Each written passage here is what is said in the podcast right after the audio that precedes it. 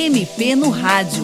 O Ministério Público do Paraná, sempre perto de você. O MP no Rádio desta semana trata dos direitos das pessoas trans a propósito do Janeiro Lilás, uma iniciativa promovida para sensibilizar a população e combater os preconceitos e a violência sofridos pela comunidade transexual e travesti de todo o país. O dia 29 de janeiro é oficialmente o Dia Nacional da Visibilidade Trans. Para falar sobre esse tema, o MP no Rádio recebe o promotor de justiça André Luiz de Araújo, que é responsável pelo Núcleo de Promoção dos Direitos de Lésbicas, Bissexuais, Travestis e Transsexuais do Centro de Apoio Operacional das Promotorias de Proteção dos Direitos Humanos, uma unidade do Ministério Público do Paraná. Doutor André, vamos começar por uma questão que deixa dúvida para muita gente, especialmente para o público mais distante da comunidade LGBTQI o que é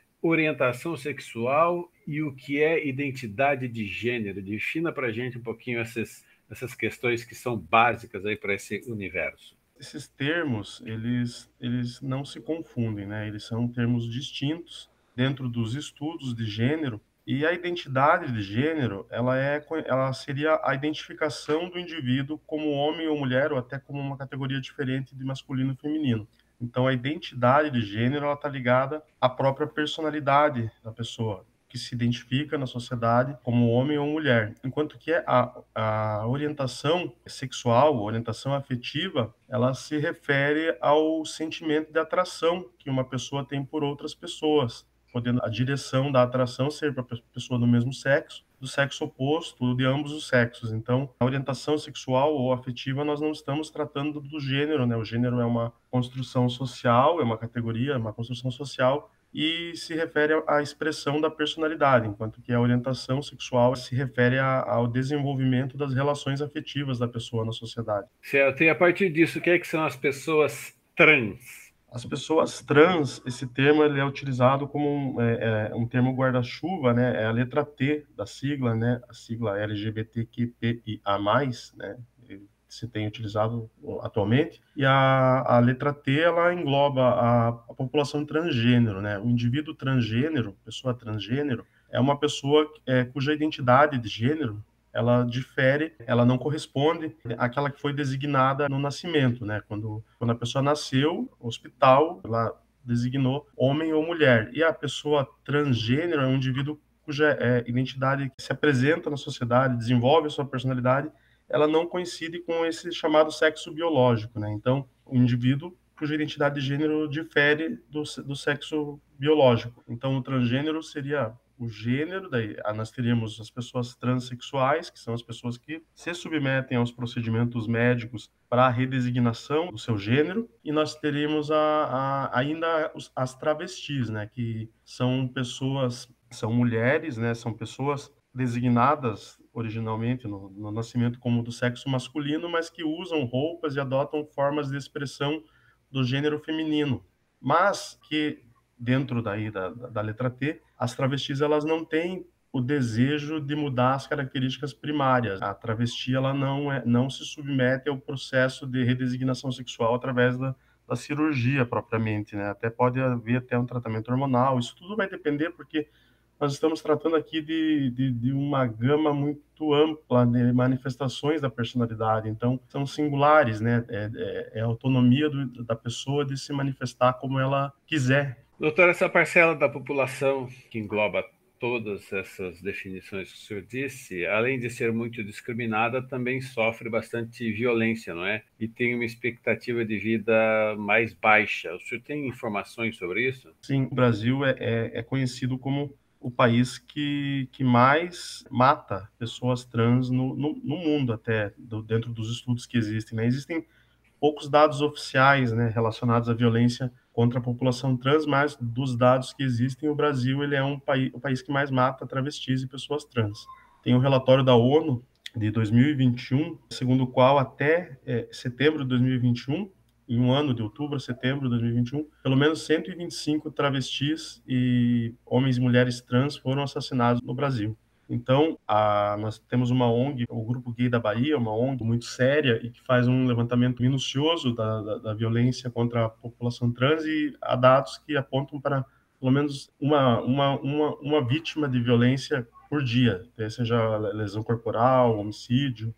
Então, é, a população trans ela é muito estigmatizada, ela sofre muito preconceito. Ela, com certeza, é, é, é a parcela da, da população LGBTQIA+, que mais enfrenta dificuldades no acesso ao mercado de trabalho, à escolarização, e também a, própria violência, né, é vítima de violência. E por conta disso tudo, né, da dificuldade no, na escolarização, no, no, no, mercado de trabalho, existem estudos que apontam para uma expectativa de vida de uma, de uma pessoa trans de 35 anos, enquanto que para uma pessoa é, é, que aí a gente usa a terminologia cisgênero e transgênero, né? Cisgênero seria a pessoa que tem uma é, conformidade na identificação, né? Ela se identifica com o sexo que foi designado no seu nascimento e a transgênero seria a pessoa que não se identifica e aí e, e aí tem toda essa questão.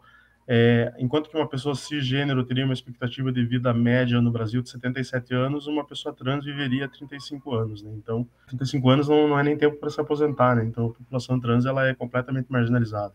Doutor André, existem direitos específicos para a população trans? Quais seriam? Existem. Os principais, os dois principais direitos já sedimentados, né, dos quais não há dúvida, seria a utilização do, do nome social em todas as repartições públicas e estabelecimentos privados. Então, a, o nome social seria a designação utilizada pela mulher ou homem transgênero ou pela travesti para se identificar de acordo com a sua identidade de gênero, né, e não aquela que foi designada no seu nascimento, independentemente da alteração do registro civil. Então, a pessoa trans tem o direito a utilizar o nome social nos órgãos públicos, nos serviços públicos na, e nos estabelecimentos privados também, né, porque esses direitos se aplicam entre particulares, e o próprio tratamento, né, no SUS, o Sistema Único de Saúde, ele, ele disponibiliza todos os tratamentos de redesignação de gênero, né, então tratamentos hormonais, retirada de mamas, retirada de útero e construção de cavidade vaginal, esses tratamentos de saúde são todos disponibilizados desde 2008 no Brasil.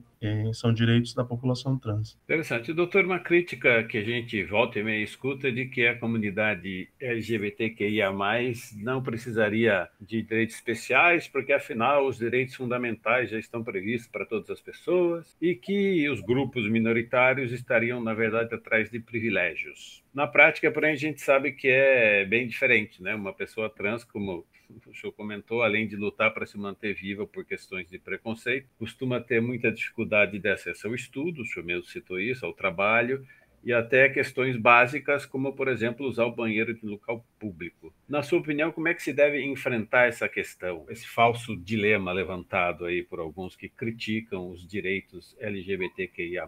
Eu acredito que tem que ampliar a educação sobre diversidade sexual, tem que tornar a educação sobre questões relacionadas a gênero e orientação sexual acessível a, desde os primeiros anos de escola, né, trazer isso para dentro da, das escolas, porque na escola que você perde os preconceitos, é, deixa de tratar a população trans, ela é muito estigmatizada no Brasil, é muito vinculada ao sexo, a, a, doenças sexualmente transmissíveis e não tem nada a ver, né? Não, isso não, essa relação, ela, ela é, uma, é um estigma, né? Não, ela não, não uma, uma, uma, pessoa transgênero não, não, não tem uma vinculação é, nada que a ligue a essas questões de sexo. E, é, isso é um estigma. Então tem que tornar a educação, né, sobre diversidade sexual e, e gênero é, mais acessível nas escolas, desde os primeiros anos da escola e a exposição dos dados, eu acho que quando você tem acesso aos dados sobre violência, é chocante pensar que país que se diz tão plural, né, que se diz um país tão acolhedor, seja um país tão violento para uma parcela da população. Então, eu acredito que a, a exposição dos dados e a educação, elas podem contribuir para que esse problema seja diminuído.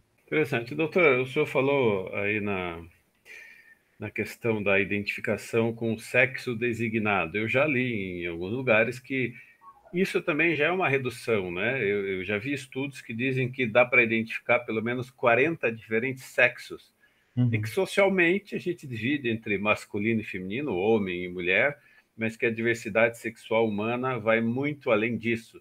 Né? Não só a identificação, né? existe, por exemplo, os intersexos e tal, é, e, e que tanto a identidade de gênero como a própria designação sexual, assim, binária, é, macho e fêmea, é uma coisa já um tanto até cientificamente ultrapassada, não é? Isso mesmo, é. Os países mais, é, mais avançados, eles caminham para a eliminação dessa divisão binária, né? Então, essa, essa categoria, essa divisão estanque binária, ela vem sendo, é, ela vem sendo superada pela ciência, né? Pela, pela, pela medicina, e, e, na teoria de gênero não existe a, a, tal da ideologia de gênero não existe né essa é uma é uma é uma, é uma piada de mau gosto que é uma piada de mau gosto porque os, as pessoas que estudam a sério esse, esse, esse tema esse assunto não isso nem sequer é, é tratado né esse, esse, termo ideologia de gênero mas nos estudos de gênero essa distinção binária ela ela, ela vem sendo superada com bastante tranquilidade doutor e como denunciar uma situação de preconceito ou de violência contra uma pessoa trans? A quem uma, a vítima ou mesmo uma testemunha deve procurar? Pode procurar o Ministério Público, a polícia? O que deve fazer? Sim, sim. É, deve procurar a polícia, né? É, polícia civil, polícia militar, para registrar a ocorrência. Pode registrar até o boletim de ocorrência online na, no site da, da Polícia Militar e da Polícia Civil e em Curitiba existe o setor de, de vulneráveis, né, de crimes contra vulneráveis, que, que, que tem uma, uma, um atendimento especial para tratar dos crimes de ódio, né, porque um crime contra uma pessoa trans, pelo fato da, da pessoa ser trans, é um crime de ódio, né, ele é um crime que se funda no ódio, né, então é, existe um setor na Polícia Civil de Curitiba responsável por esse, a apuração desses crimes e o Ministério Público, todas as comarcas do Paraná, tem o promotor que o promotor criminal e o promotor de direitos humanos que tem atribuição para enfrentar esses assuntos. Então, a pessoa pode procurar o Ministério Público, a Polícia Civil e a Polícia Militar. Perfeito. Doutor André, muito grato pela sua participação no programa de hoje. E você, ouvinte, também pode participar do MP no Rádio. Envie seus comentários e sugestões pelo e-mail mpnoradio.mppr.mp.br ou pelo telefone 41 3250 4469. A entrevista desta semana teve produção e edição de Patrícia Ribas e apresentação de Tomás Barreiros. Até o próximo programa. Você ouviu MP no Rádio, uma produção da Assessoria de Comunicação do Ministério Público do Paraná.